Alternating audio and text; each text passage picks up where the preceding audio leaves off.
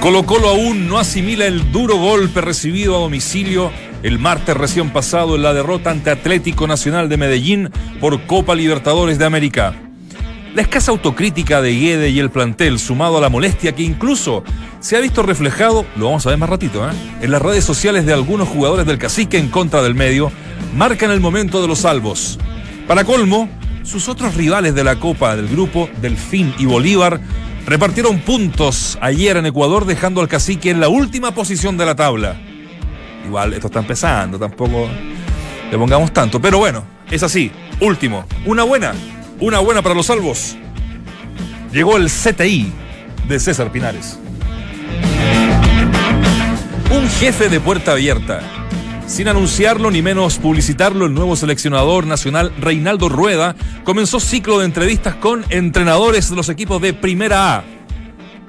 Ayer fue el turno de Beñat San José, Martín Palermo y Ángel Guillermo Hoyos. El técnico azul valoró la instancia y se mostró feliz a la salida de ese encuentro. Se sienten en DICOM. El defensor central de la Universidad de Chile, Rodrigo Echeverría, se refirió al duro año que se le viene a los azules este 2018. Reconoció el gran esfuerzo que el equipo tendrá que hacer para cumplir con las expectativas puestas en ellos y que el grupo de la Libertadores es durísimo. Pero según el joven defensor azul, la máxima deuda con la hinchada es no haberle ganado a su clásico rival hace más de cinco años. Ya nos asusta. Un golpe en el muslo derecho encendió las alarmas en el puntero del fútbol chileno.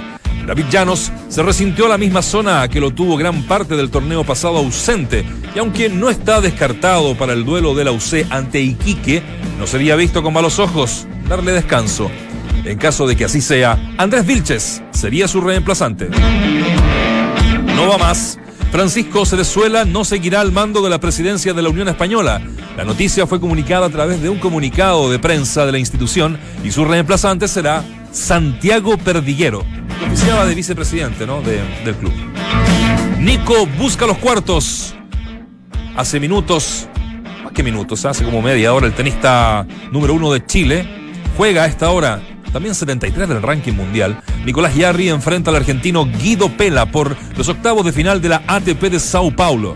Pela es 57 en el escalafón mundial, además de ser la cuarta raqueta de Argentina y lo más probable que se tope luego en Copa Davis. Esto es, entramos a la cancha, bienvenidos. A ver, ¿quién dijo que el análisis del deporte tenía que ser aburrido? Te lo demuestra el mejor panel de las 14. Estás en Duna 89.7. Lo popora creo que será mi más próxima reencarnación. Quiero levantarme con el sol, bañarme en la bruma matinal. Una buena manera de vivir es la que necesito llevar. Y en mi forma más espiritual, reflexionaré con mi sudor.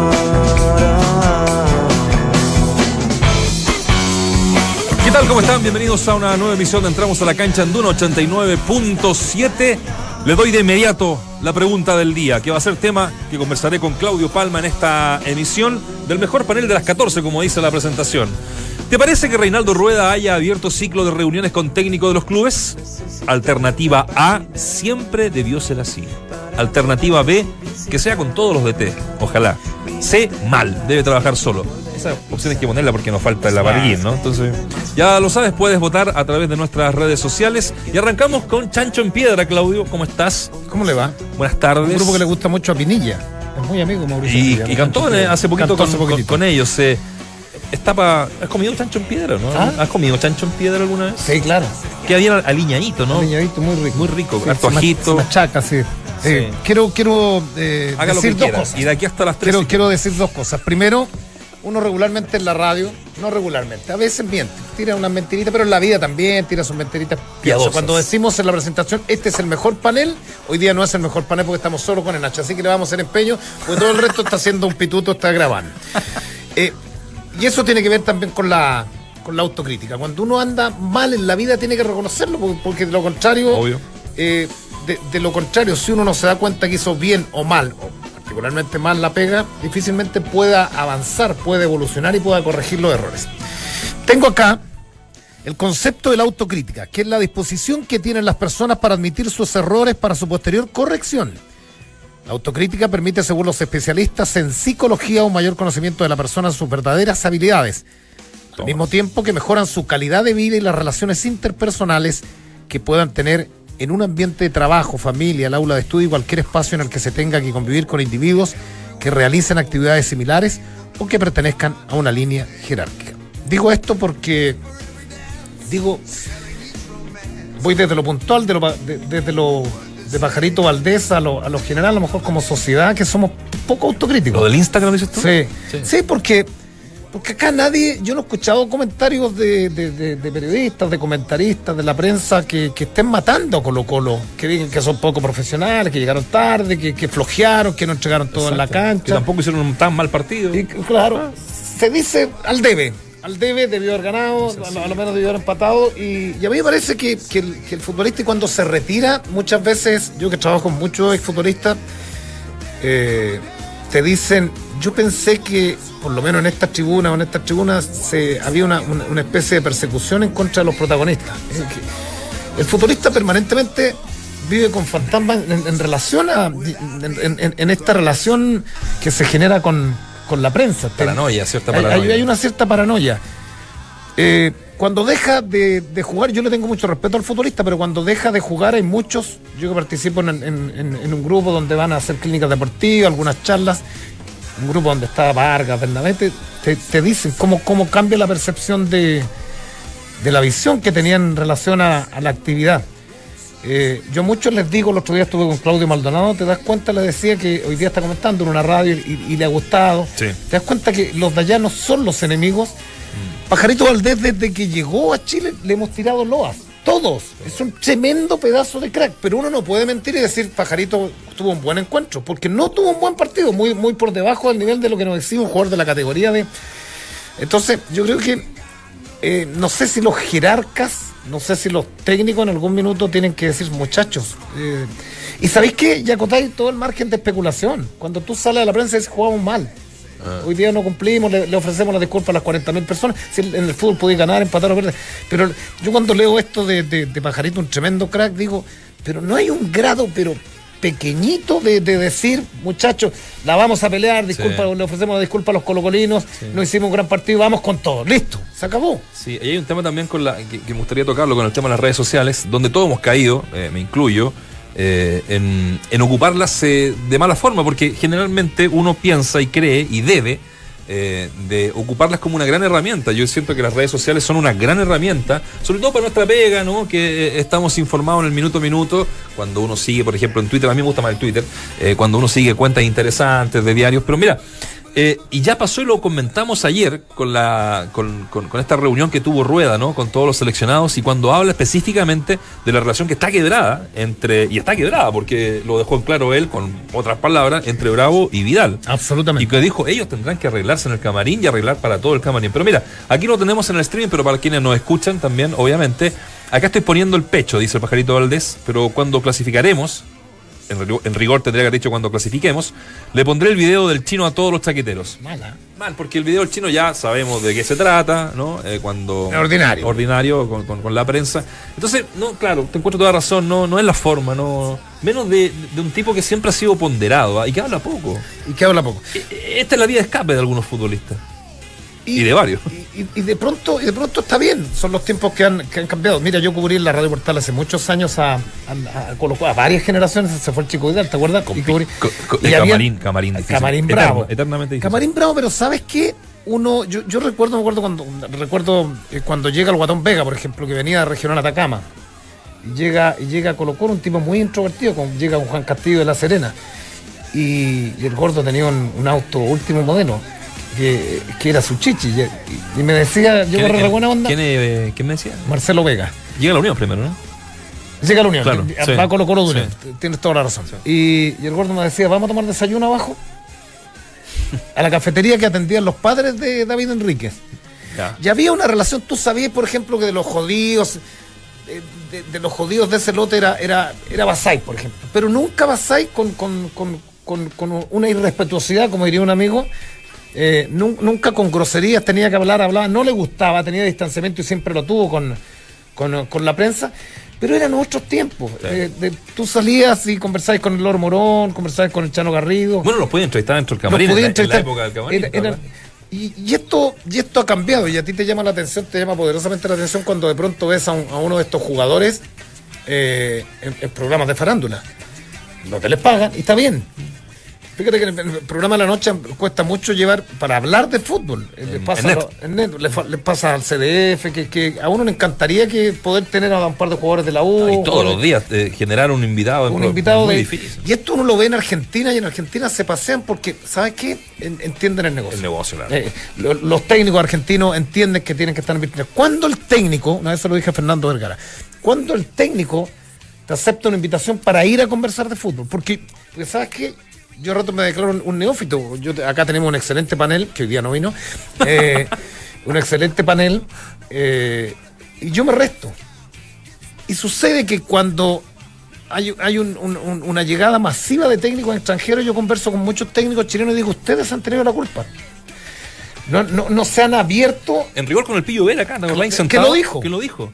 Falta, a mí me faltó venderme un poco más. El, el conversar, que la gente los conozca. Claro. Entonces, llegan tipos como, llegan buenos técnicos, los otros también, llegan tipos como, yo, yo siempre lo he dicho porque le tengo un respeto tremendo a Gerardo Peluso, el- el que hizo una buena campaña en la Universidad de Chile, y un tipo que no tenía ni pero ningún problema en, en- en sentarte y sentarse con cualquiera de cualquier radio, tomarse un café en el extranjero y conversar dos horas de fútbol. Y yo, y marcarían también, y, y acá el, técnico chileno te ve como, te, te ve como Enemigo. como enemigo, te ve como enemigo. Me acuerdo haber ido con San Felipe a una Copa Libertadores de América con Liga Deportiva Universitaria. Era el único pelagato que estaba en el hotel.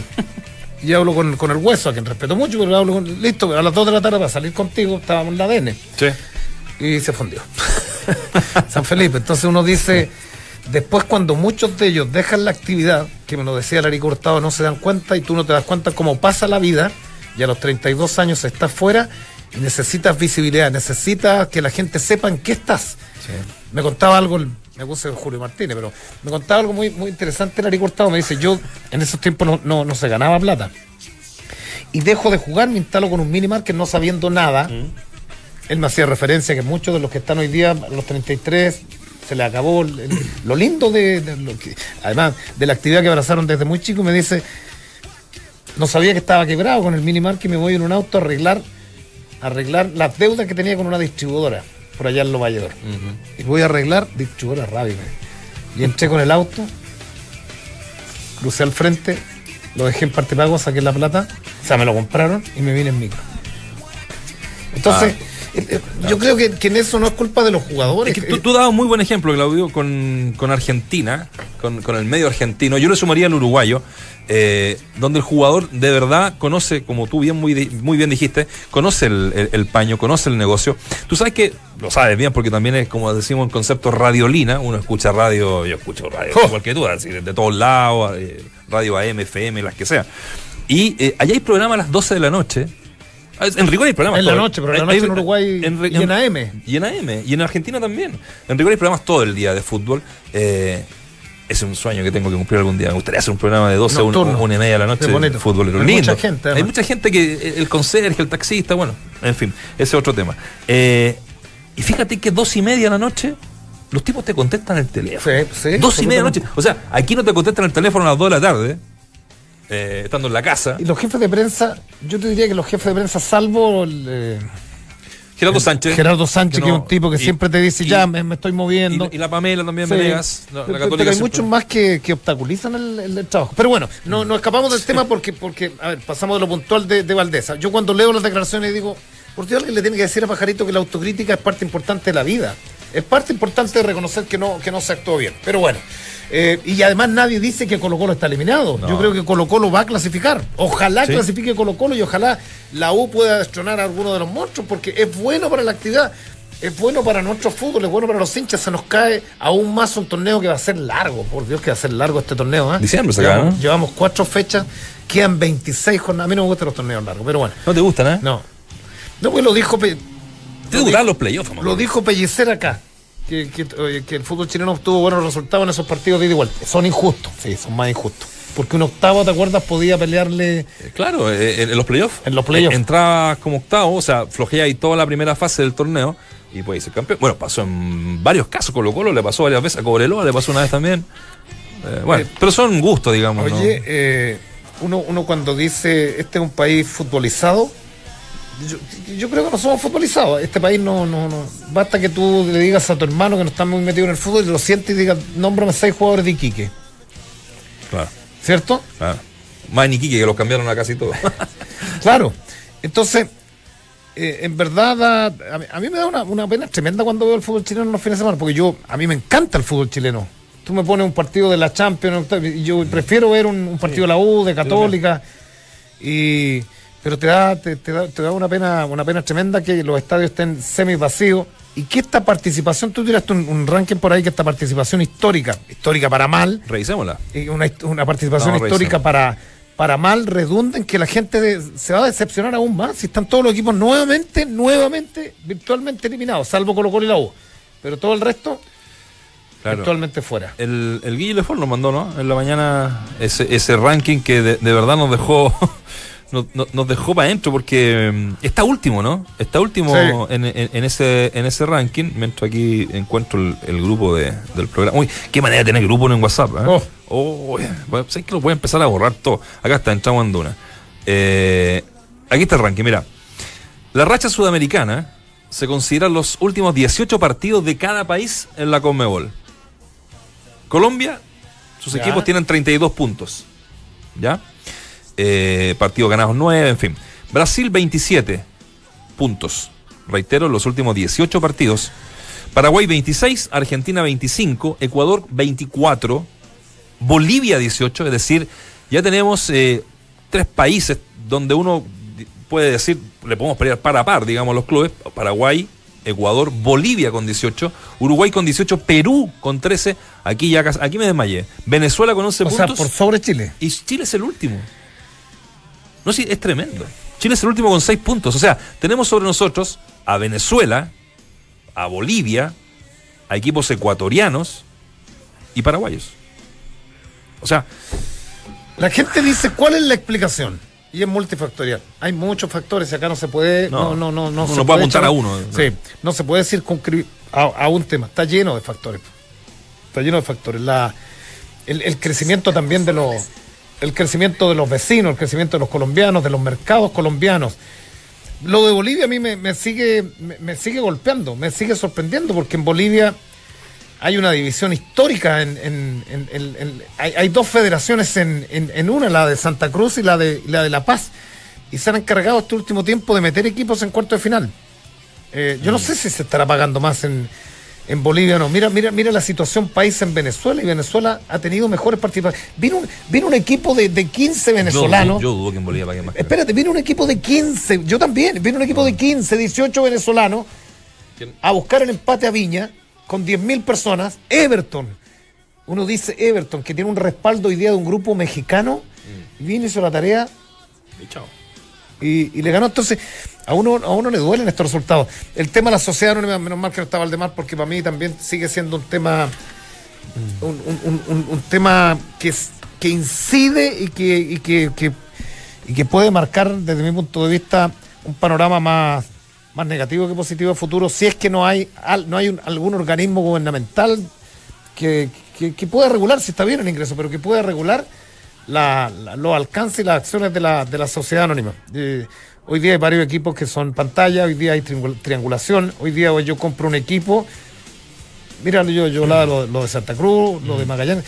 Eh, eh, el Arica dirige Santa Cruz en la mañana y en la tarde dirige las cadetes de, de Magallanes. Entonces, cuando, cuando alguien te dice se va a profesionalizar la actividad, el tipo vende Copiapó, compra Rangers.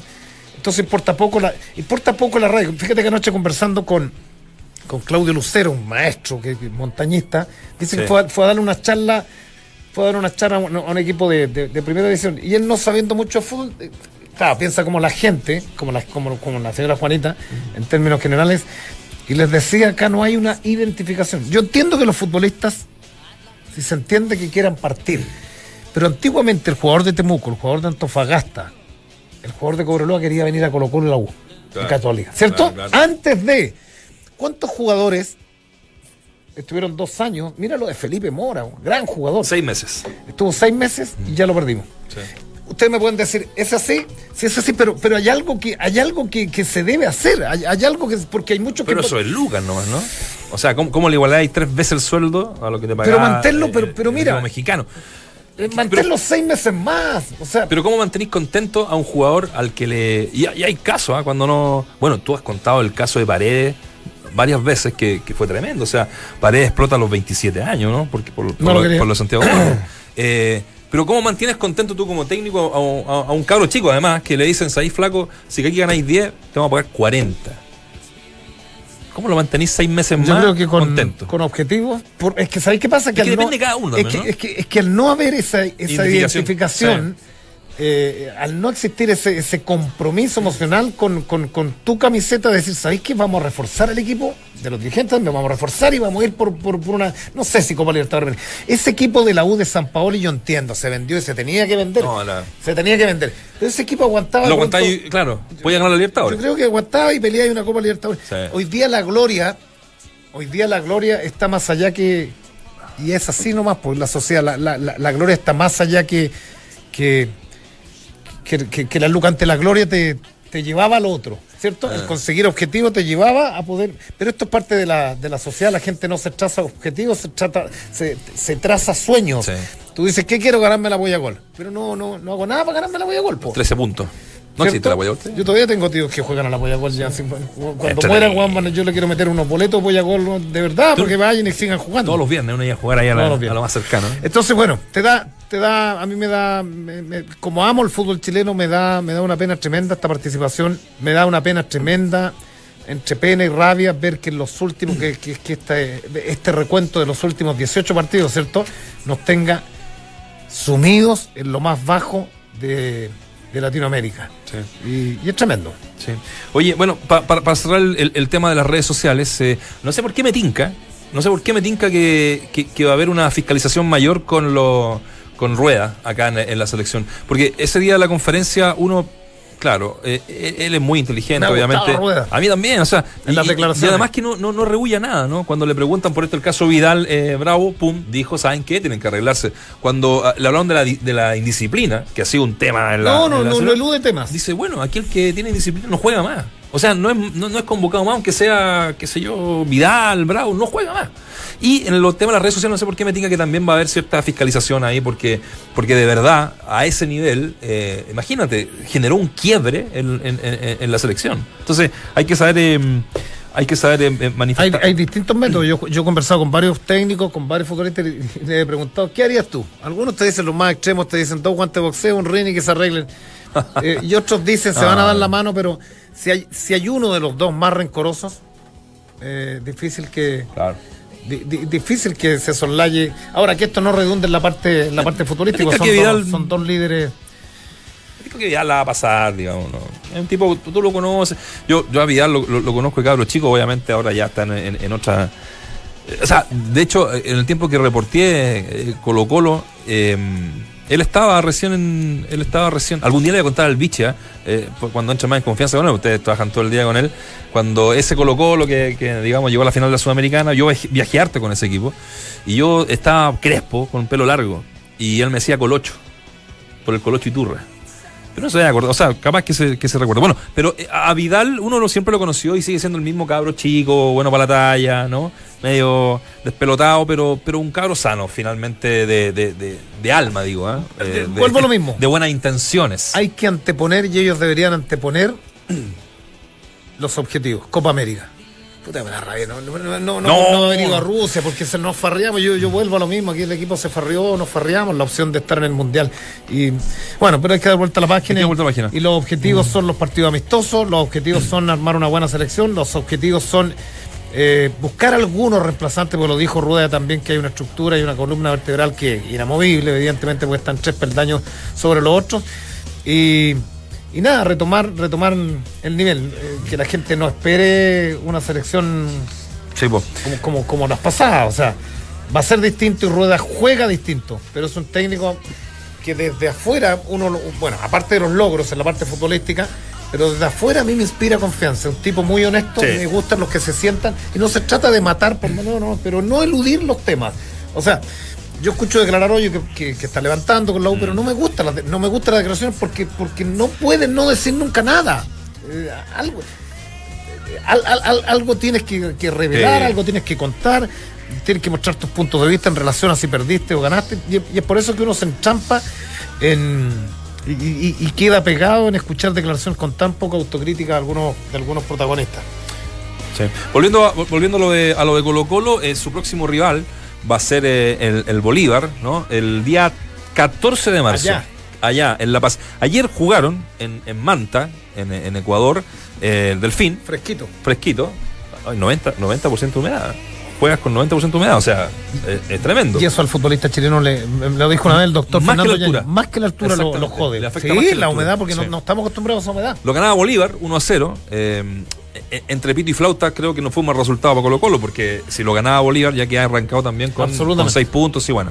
Eh, empataron 1 a 1 finalmente eh, y en ese sentido es el puntero de, de la tabla que recién empieza, así también no es para ponerle tanto color. Es eh, el Atlético Nacional Medellín con tres puntos, un punto cada uno entre los ecuatorianos y los el boliviano, el Bolívar y Colo Colo que cierra con, con cero puntos. Pero mira, alguien que estuvo en el Bolívar, ya proyectando un poquito más el, el- el panorama de lo que se le viene a Colo Colo, queda harto, ¿ah? quedan 15 días todavía para preparar ese partido. Entiendo que Colo Colo, Guillermo me decía, va a llegar en el mismo día a La Paz. Y ahí hay otro tema de debate, ¿cierto? Sí. Yo pienso lo mismo. Mira, lo, lo conversamos a la vuelta y este fue ese Beñán San José, que estuvo hasta cuánto, hasta hace dos meses como técnico del Bolívar, hablando de cómo puede darse ese partido ahí en el estadio de La Paz. A La Paz a jugar, te encuentras con un equipo que, que va con todo, eh, es son unos jugadores extraordinarios, muy buenos técnicamente eh, y que van con todo. Eh, sienten mucho la camiseta, es un grupo muy unido que siente mucho la camiseta y tienen una hinchada excepcional, una hinchada que les alienta mucho, entonces te encuentras, bueno, yo, yo estuve de local, nunca de visitante de local, pero te encuentras con con un equipo que tiene eh, una energía muy grande para buscar el arco rival, una hinchada eh, que está todo el rato alentando, o sea, eh, hay como, como un pensamiento muy positivo de cara a buscar el resultado, ¿no? Entonces en ese aspecto yo creo que, que va a haber un, se van a encontrar un rival muy agresivo y muy bueno técnicamente y con unos jugadores que, que sienten mucho la camiseta y una hinchada que les alienta mucho, eso es lo que os puedo decir. El mejor panel de las 14 está en Duna. Ahí estaba Beñat San José refiriéndose a lo que se le viene a Colo Colo, que es el 14 de marzo en La Paz. Les propongo una pausa Ahora sí que viene el mejor panel. y ahora sí que en la segunda media hora arranca el mejor panel de las 14. Vamos a hablar de eso y mucho más aquí en Duna. Espérenos.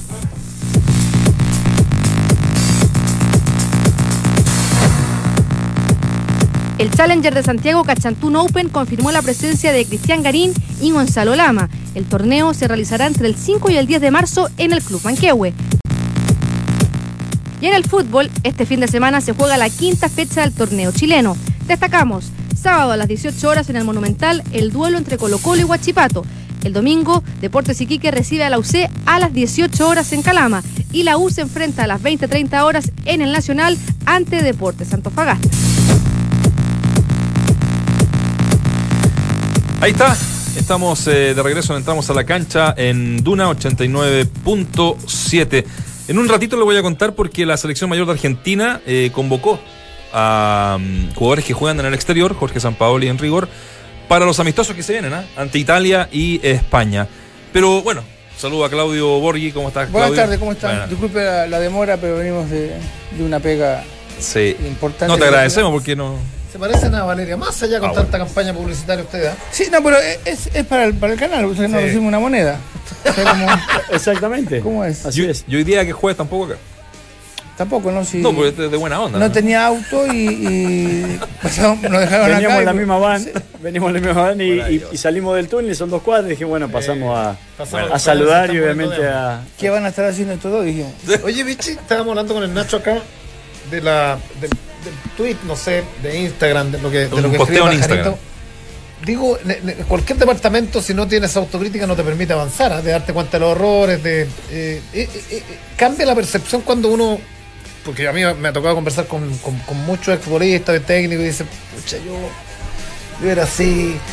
Yo sé que, que uno es muy permeable a la, a la crítica y que las críticas te duelen, ¿cierto? Sí, mucho, duelen sí, mucho, Duelen sí, mucho, eso hay que partir de esa base. Y fundamentalmente ve- ver, me pasa a mí, ¿no? De dónde vienen y por qué vienen. Y hay veces que uno descubre algunas cosas, por qué vienen, por qué persiguen, quién es el periodista. Y fundamentalmente, yo lo aprendí mucho después, ¿no? La editorial del medio que te, que te está criticando. Que La busca. línea editorial, claro. Exacto. claro. Y, y hay veces que es, es muy cómico porque alguien te dice, eh, negro, ¿vi- ¿viste lo que dijo la cuarta de vos? Y, y vos decís, no, no lo leí. Y lo vas a leer y no lo ves, no lo ves tan grave como la persona que te contó. Entonces sí, a mí lo que me, me- me genera esto de que eh, se refieren a Colo Colo y a Pajarito Valdés, ¿no? Sí, sí. que, Sí. que- es que él tiene, tiene que estar eh, acostumbrado a que lo critiquen para bien y cuando lo elogian también este tiene que estar preparado. Me pasa, y, y le habrá pasado a ustedes, que vos podés hablar bien de cualquier jugador. Maravilla, es un fenómeno, es rápido, goleador, es lindo, buena gente. Y jamás te llama para decirte, No, no. negro, ¿sabes qué? Te agradezco muchísimo por los conceptos que... Pero cuando decís algo mal, es, eso prende inmediatamente. Pero yo creo que es el... Yo lo dije otro día en un programa, creo que hoy las personas tienen mucho ego y es, es bueno tener ego. Pero cuando las personas manejan el ego, ya cuando el ego, el ego maneja a las personas, se hace muy complejo para nosotros y para ellos la convivencia en cuanto a lo que tenemos que opinar de fútbol. ¿no? Sí, yo, yo creo que, que est- esta posibilidad de comunicarte con la sociedad, que la tenés en la punta de tus dedos, que es puede ser algo muy útil, pero a la vez es algo muy traicionero. Ser si uno, si no sabe manejarse. Si sos impulsivo, si no sabes controlar un poco el ego, si no sabes aceptar algunas críticas y sobre todo en esta red social la cual se virtió aquel, aquella impresión de, de, haberlo criticado a Pajarito Valdés y después la, repercusión de Pajarito Valdés o la, eh, la respuesta a Pajarito Valdés, a la larga te termina por traicionar. Yo, yo hace tiempo que vengo diciendo que, que los clubes, los cuerpos técnicos, tienen que de alguna manera establecer algún reglamento con el uso de, de las redes sociales eh, post partido o, o cuando vos estás representando a una institución o a un país también, ¿no? Porque en la selección también hemos tenido problemas. Y desde ese punto de vista, me parece que, que hay mucho por avanzar. Es algo nuevo, es algo que te termina traicionando a veces, como lo terminó traicionando a Pajarito Valdés. Eh, ¿Y esto debería abarcar a la esposa, a los jugadores también, a la familia o no? ¿Eh? Digo, debería abarcar a. Bueno, digo por lo de la ahora selección. pensar en voz alta es difícil, pero me imagino que cuando uno se piensa, incluso conversarlo con los mismos involucrados, digo, el cuerpo técnico se puede sentar a conversar con el plantel y, y decir, bueno, muchachos, cuando termine el partido, hasta 24 horas no quiero que nadie tuitee nada de lo que sucedió en la cancha. Voy a poner un ejemplo, ¿no? Eh, y me parece que eso a la larga te puede servir como para que no te termine traicionando. Sí. Es una opinión muy propia, pero Si que no, creo que... ¿Sabes que- qué? Lo, lo- lo compartíamos nosotros. Yo- Sí. Al menos yo se lo planteaba a Cla- a, a Claudio Palma, que, que- que yo pienso lo mismo. Y saben, se lo quiero linkear, muchachos, eh, pa- para aprovechar el tiempo. Eh, ayer eh, nos enteramos, algo que de verdad no fue publicitado, ni tampoco fue como llamado a, a conferencia, sino que lo- los chicos que están siempre en la NFP, que están ahí a la guaite, como dice eh, el guaso. Y eh, estas reuniones que tuvo con eh, Reinaldo Rueda, con eh, Viñete San José, con Martín Palermo y con Guillermo Hoyos, ¿no? Sí. ¿Les parece un- un- una buena una buena fórmula para, para empezar a trabajar y a conocer el medio, Claudio? A- a mí me parece extraordinario. Extraordinario, ¿no? Sí, porque, porque, ojo, cortito y aquí cierro. Me, me parece que con, con, con Marcelo Bielsa, que uno lo, de verdad lo, le- le esti- lo tiene estima, lo, lo- lo quiere, hasta lo quiere, eh, no lo hizo, ¿no? O lo hizo muy poco o, o- o- o casi nada. que yo sepa no lo hizo, pero bueno, él Se tenía, reunió con Salah, con nadie más parece. tenía su forma, su estilo. Pero esto es bueno, ¿no? Esto está, está muy bueno. No, es bueno porque eh, evidentemente cuando uno tiene un técnico tan prestigioso, en, la selección nacional, le da la posibilidad a todo el mundo de aprender, de, charlar, de ir a ver sistema, forma, juego. Y evidentemente que Rueda se está informando con las personas responsables de los jugadores a futuro que puede tener. Nosotros alguna vez quisimos tener un, una- un pinturán abierto a todo el mundo y después se malentiende porque lo, lo hablábamos ayer en el programa de, de Fox porque se, se malentiende porque dice, bueno, es, es- Valdemar va a ir a pedir que no necesiten a jugadores, este, que no necesiten a este, que necesiten a este otro, y creo que ese no es el objetivo. O alguien, y ponemos el ejemplo de Arica o de Portomón, que no tiene la posibilidad de juntarse con él, va a decir, bueno, ¿por qué se juntó con Palermo, Claro, con, Hoyo y conmigo no? Entonces es medio complejo, hay que, ver, hay que tomarlo como, como corresponde, que es un tipo nuevo en un país este, que está llegando y que se va a informar de todo lo que puede y todo lo que debe. Y eso yo lo veo muy bien. Ahora, no solamente para, para preguntar, sino también para enseñar. Porque lo que yo le critico un poco a Bielsa es que jamás le abrió la puerta para dar todo su conocimiento a los técnicos chilenos. En cuanto a- al aprendizaje, ¿no? Decir, bueno, a ver. eh, La metodología. Exacto, entonces, mu- muchos hablan del entrenamiento, nadie los vio. Y eso es una complejidad. Yo creo que cuando viene una persona tan capaz como Bielsa, entre otros, lo que tiene es que, no digo entrenar con 150 personas en, en- en la- Sí. en los alrededores, pero dar la posibilidad de que alguna gente, aunque sea elegida por él, diga, bueno, mira, yo voy a ayudar a este tipo y le voy a enseñar algo. Hay un margen de error cuando uno llega, yo digo, llego, llegas tú, Liga Deportiva Universitaria, te sientas, tienes que ine- ineludiblemente estudiar, empezar a ver, pero, pero, pero además puede ser sesgada, porque yo digo, Valdemar es un tipo que trabaja hace 10 años en Liga, ven Valdemar, pero puede ser sesgada, puede, puede ser muy muy parcial la mirada que tenga Valdemar y te dice, mira, este juega porque no sé, amigo, por- eh, de- debe costar insertarse Cuesta además mucho. con un universo acá de muchos jugadores. po. Yo digo que para dirigir en un país hay que conocer mucho de idiosincrasia del, del- del jugador que uno va a dirigir. Y este es un buen ejemplo cuando nosotros llegamos a Liga, en su 80% eran jugadores negros, de color, y su alimentación es muy particular. Entonces, ¿qué tiene que ver la alimentación? Bueno, comían plátano frito eh, de desayuno. Y lo que uno pretende, o, el doctor eh, puede eh, Sugerir. sugerir es que no comas eso porque te va a hacer mal al, hígado. Y un jugador puede jugar con una lesión muscular, pero si el hígado no funciona, no juega. Entonces, hablamos con el doctor y me dice, bueno, Claudio, esta cultura usted no la va a cambiar. No la puede cambiar. En, de alguna forma estos chicos van a seguir comiendo esto. Entonces uno tiene que ir adaptándose a lo que va eh, conviviendo y recibiendo de- del medio. Y después se te hace o, muy difícil o muy fácil. Pero yo creo que en la gran mayoría se hace muy difícil porque son costumbres que evidentemente uno tiene que ir cambiando. Yo le sumo a, todo lo que ya se ha dicho, le sumo de que en el último tiempo la selección nacional fue casi una isla dentro del balompié o quienes representaban al balompié na- nacional. O sea, todo venía de afuera, todo venía del extranjero. Eran jugadores eh, eh, militando en ligas o en superligas. eh, y ahora, con la edad de, los jugadores, la edad promedio de, de los jugadores de este proceso, sí o sí va a necesitar de cierto recambio, que va a ser más exigible a lo de a este proceso de Reinaldo Rueda. Y en esa exigencia me parece muy bien que exista una buena convivencia entre los técnicos locales y el técnico seleccionador nacional. Lo digo porque muchos partidos que no sean eh, categoría A o, fecha FIFA van a necesitar jugar con hombres locales y a partir de la buena relación también muchas veces podés contar con ellos o no si es que no es fecha FIFA, ¿no? ¿Sabes qué me- me- me gusta? Porque yo creo que eh, eh, es ineludible cuando tú diriges a Colo Colo, en su momento San Pablo de la U, Piso y Avenida Católica, ineludible que, que hay un cariño especial y un conocimiento mayor con algunos jugadores. A ti se te criticó, ¿te acuerdas? San Pablo decía que lleva puros de la U y cuando Pisi viene, ¿cuál era la crítica? Traía a Felipe Gutiérrez. Esto, Celi, Felipe Gutiérrez. Gato Silva. Pero es que es lógico eso, ¿no? Es lógico porque tú los conoces, es, de- de tu baño. ¿no? cuesta despegarse de- Nosotros, nosotros teníamos muchos jugadores de la U, ¿eh? Muchos jugadores de la U, porque la U tenía un gran momento con San Paoli. Y a veces uno tiene que. eh, uno no es, eh, es seleccionador, uno selecciona lo mejor que ve en el mercado. Ahora, evidentemente que hay jugadores preferidos porque conocen formas y sistemas que, que otros necesitan un tiempo Hay mayor. cosas para que la gente no ve. ¿Quién? Lo- algunos técnicos. Yo diría, muchos técnicos. A ti te gustaba Villarruel, por ejemplo. Sí. Tú dices Villarruel, a la gente lo cuestionó mucho en el 98. Y si tú ves, yo he visto los partidos del 98, no decir, por Dios, qué jugó bien, qué, qué- qué bonito mundial eso, es verdad.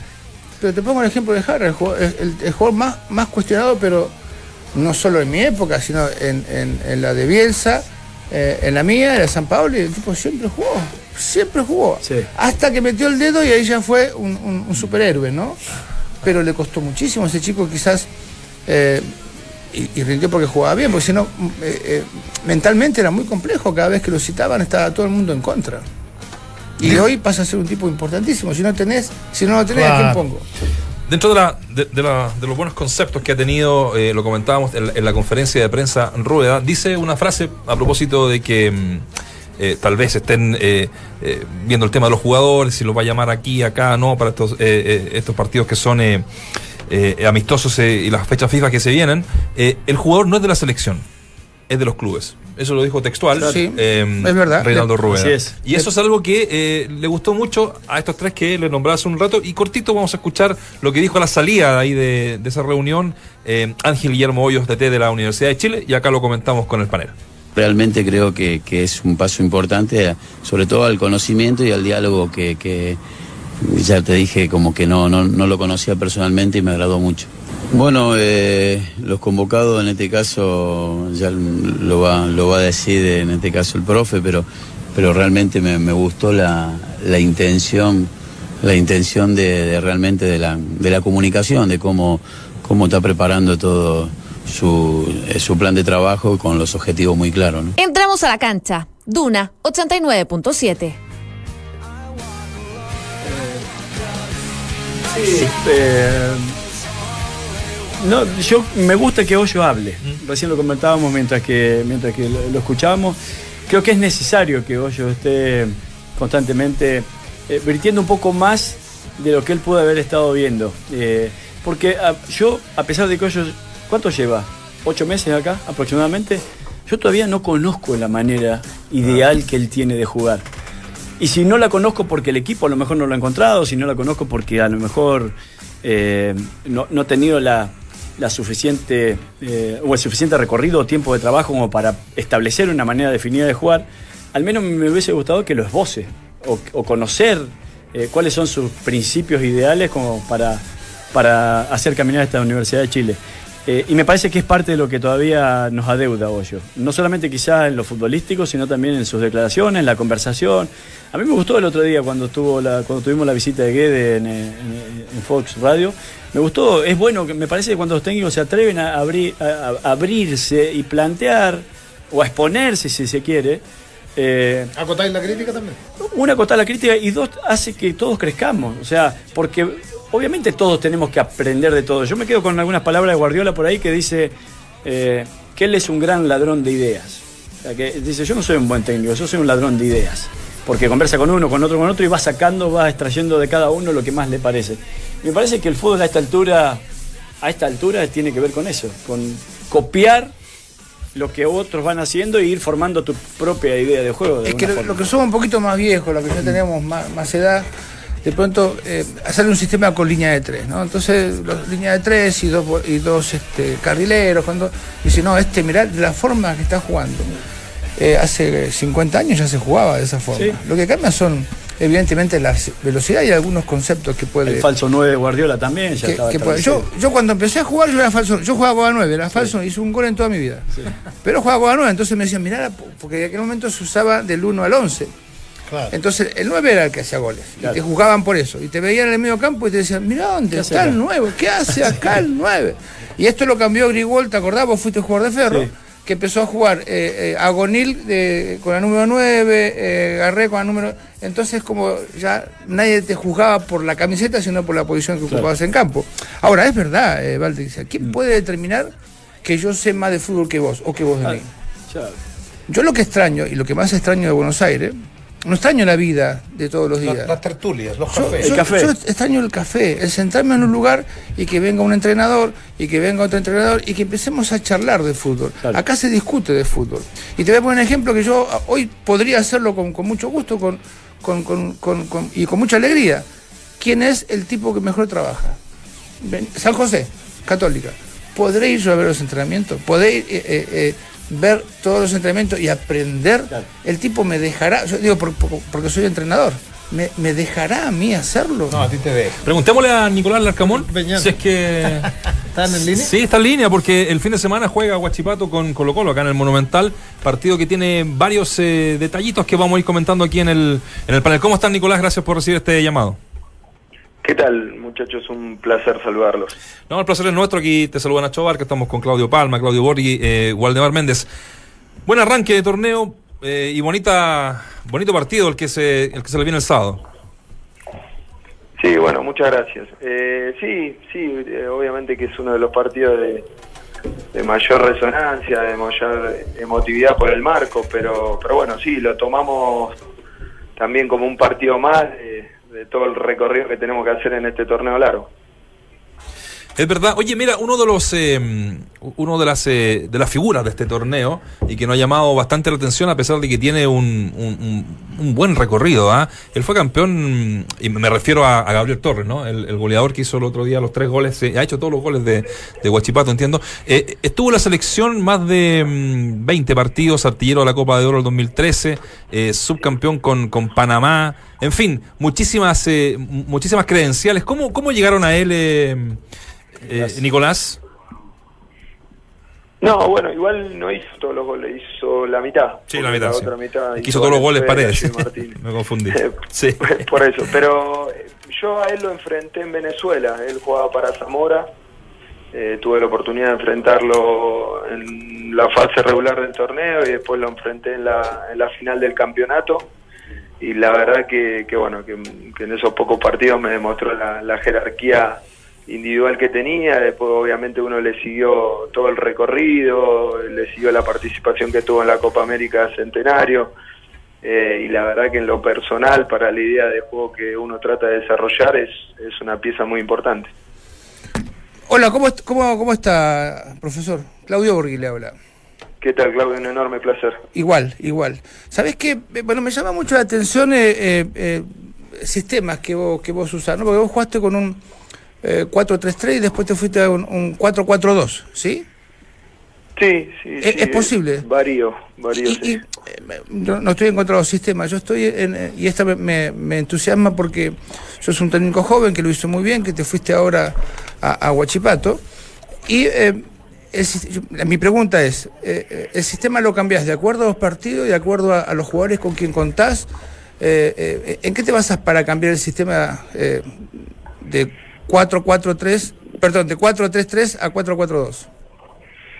Sí, quizás lo que lo que hago mayor hincapié, es, sobre todo con los jugadores, es eh, el sistema que utilizo cuando cuando atacamos y el sistema que, que vamos a utilizar cuando defendemos. O sea, como que trato de diferenciar las dos fases, más allá de que obviamente tiene una relación directa, trato de hacer esa diferenciación y eso sí me lo determina indudablemente que, lo, que los intérpretes, por eso creo que a veces se ve un dibujo al momento de nosotros atacar, hasta incluso por pasajes del torneo pasado, sobre todo cuando cuando tuvimos la, la lesión de Magaláes en Antofagasta, hasta incluso jugué con una línea de tres, uh -huh. eh, pero, pero no me ato al sistema, sino sobre todo busco evaluar los duelos que se van a dar en la cancha y en función de eso paro el equipo.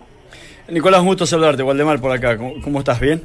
¿Qué tal, Valdemar? ¿Cómo, ¿Cómo te va? Bien, bien, bien. Te escuchaba atentamente y, y te quería preguntar, en realidad, eh, eh, ¿qué herramientas tiene Huachipato hoy por hoy como para desarrollar una idea de juego de, eh, de forma ideal?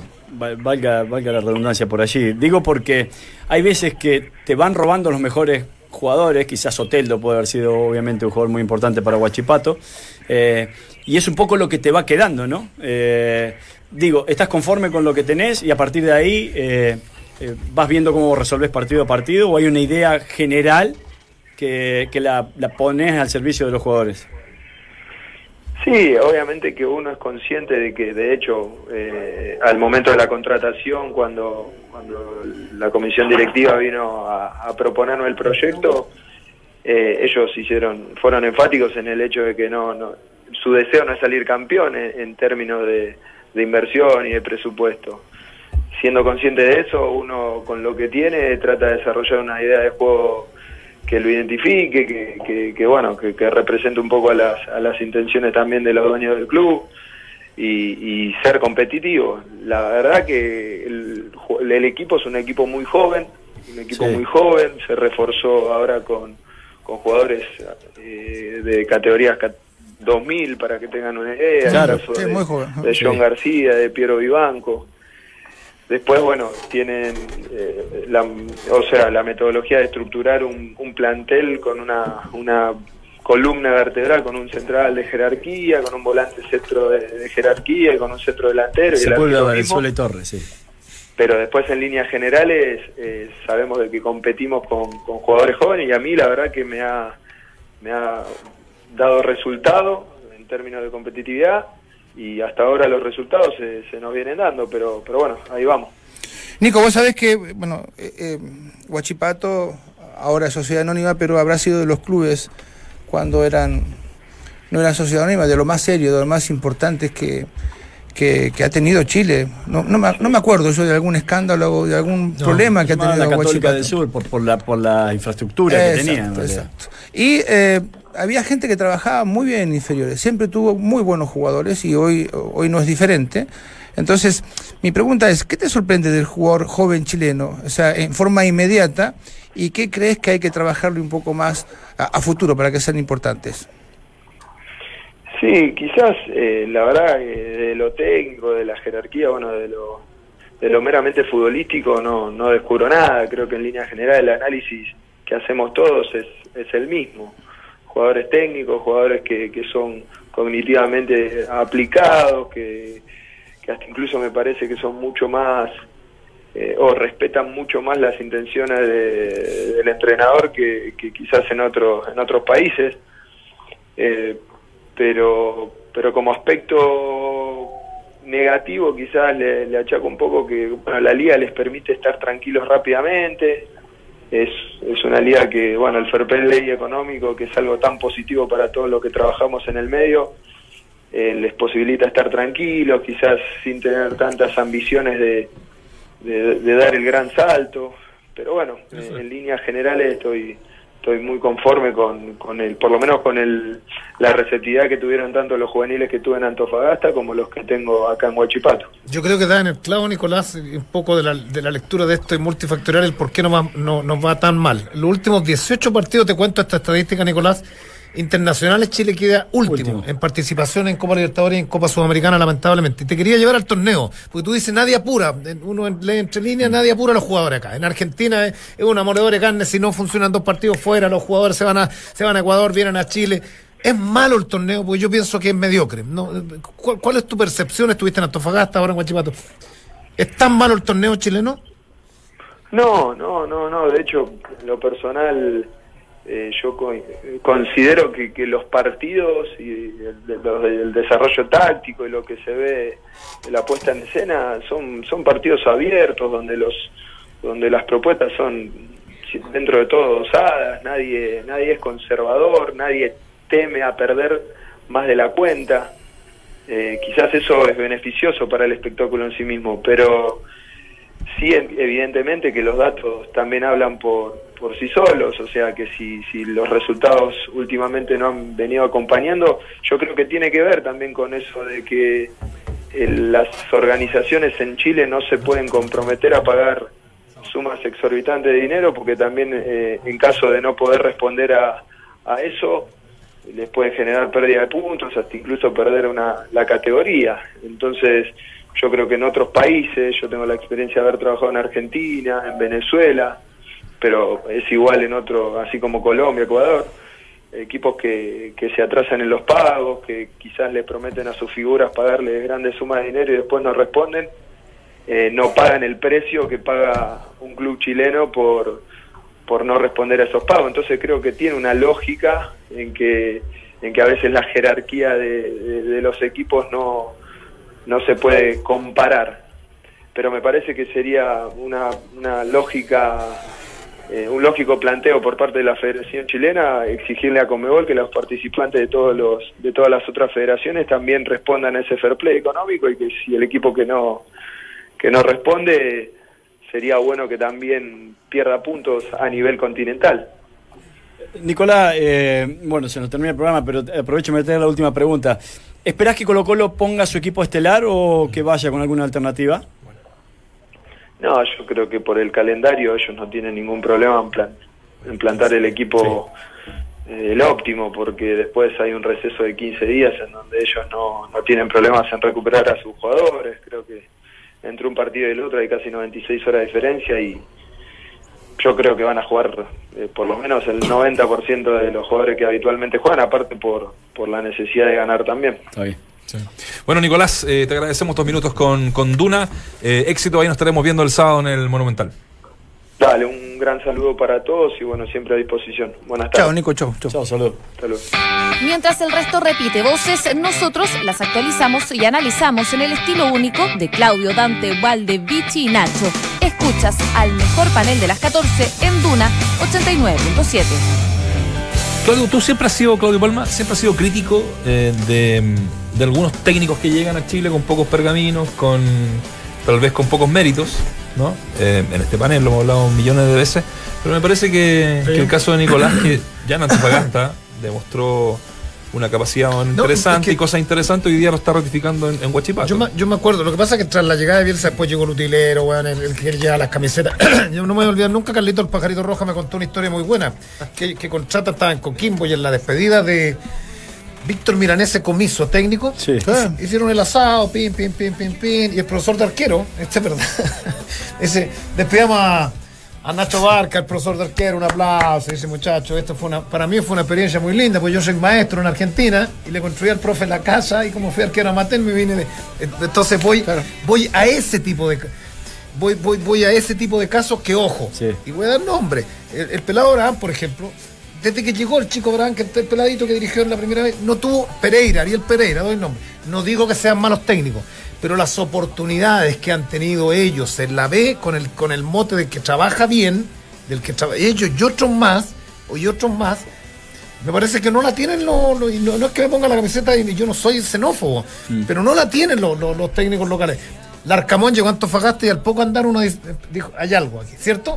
Sí. Pero, pero hay muchos que no todos los que llegan son buenos. No, y no todos. No, bueno, Y no todos son malos no tampoco. todos son malos. Lo que pasa es que uno se va a Europa y, y- y evidentemente que cuando uno es entrenador para dirigir en España o en Italia tiene que tener cinco años de experiencia en el país nativo o a nivel profesional.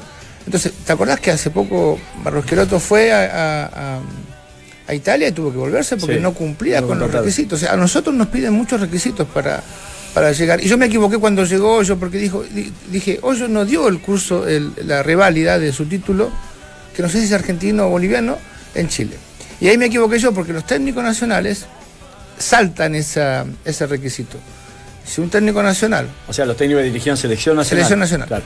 Ah, el ya. técnico nacional dirige un año en, primer, en, en la selección y no tiene los cinco años de requisito, automáticamente es considerado, al menos en Italia, comisario técnico, o sea que el tipo puede trabajar en cualquier lado. Y algunos requisitos deberíamos poner en Chile para que también los chilenos tengan la posibilidad de poder trabajar eh, como lo tienen los extranjeros. ¿no? Bueno, pues San Paoli, por ejemplo, no trabajó, no tuvo la experiencia que se requiere en Europa como para validar el título de esos cinco años y sin embargo terminó siendo seleccionador nacional. Pisi arrancó acá en Santiago Mon y al final terminó también haciendo. Pero había una- partido antes en, en- en Argentina y Perú. Pero te- te- yo, Pero- te- yo te voy a poner, acá- te voy a poner un ejemplo Sí. que es único en el mundo y creo que no se va a dar nunca más. Néstor José Peckerman Sí. no fue técnico de primera división. Fue interino en Argentino Junior hace muchísimos Sí. años, pero él pasó de selección a selección sin ser técnico de, de, de Tampoco equipos. le interesó mucho, me parece. Varias, No, varias él era- declaraciones de él era él- más él formador. fue formador Sí, más formador su- que, su que, que sí. Que, que Es un tema largo tratar Está bueno, un día, está Entrenar, bueno. lo que pasa es que eh, está bueno marcarlo eh, y establecerlo, pero también yo encuentro que, por, voy a poner un ejemplo, no sé, con nombre también. Para mí, Bozán es un tipo que, que conceptos está muy bien preparado. Cuando uno habla con él, te vierte conceptos interesantes, importantes. eh, y tampoco le ha ido todo lo bien que se esperaba.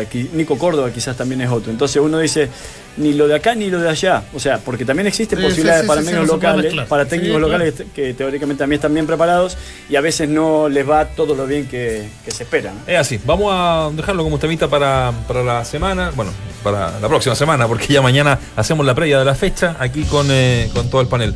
Claudio Borghi, eh, Waldemar, gracias por venir a salvar este panel que se está hundiendo, digamos. No, no, Este era el Titanic. Nos tenemos buena media hora. No, lo veníamos escuchando, Y podríamos estar hasta las 7 de la tarde Lo venían escuchando los muchachos de, de- en, en la, la La van. van. Se Le pusieron nota. le mandaban saludos. Apuró, apuró, aceleró más. Un gusto, ¿ah? que pasen bien. Un abrazo. Chao. Chao.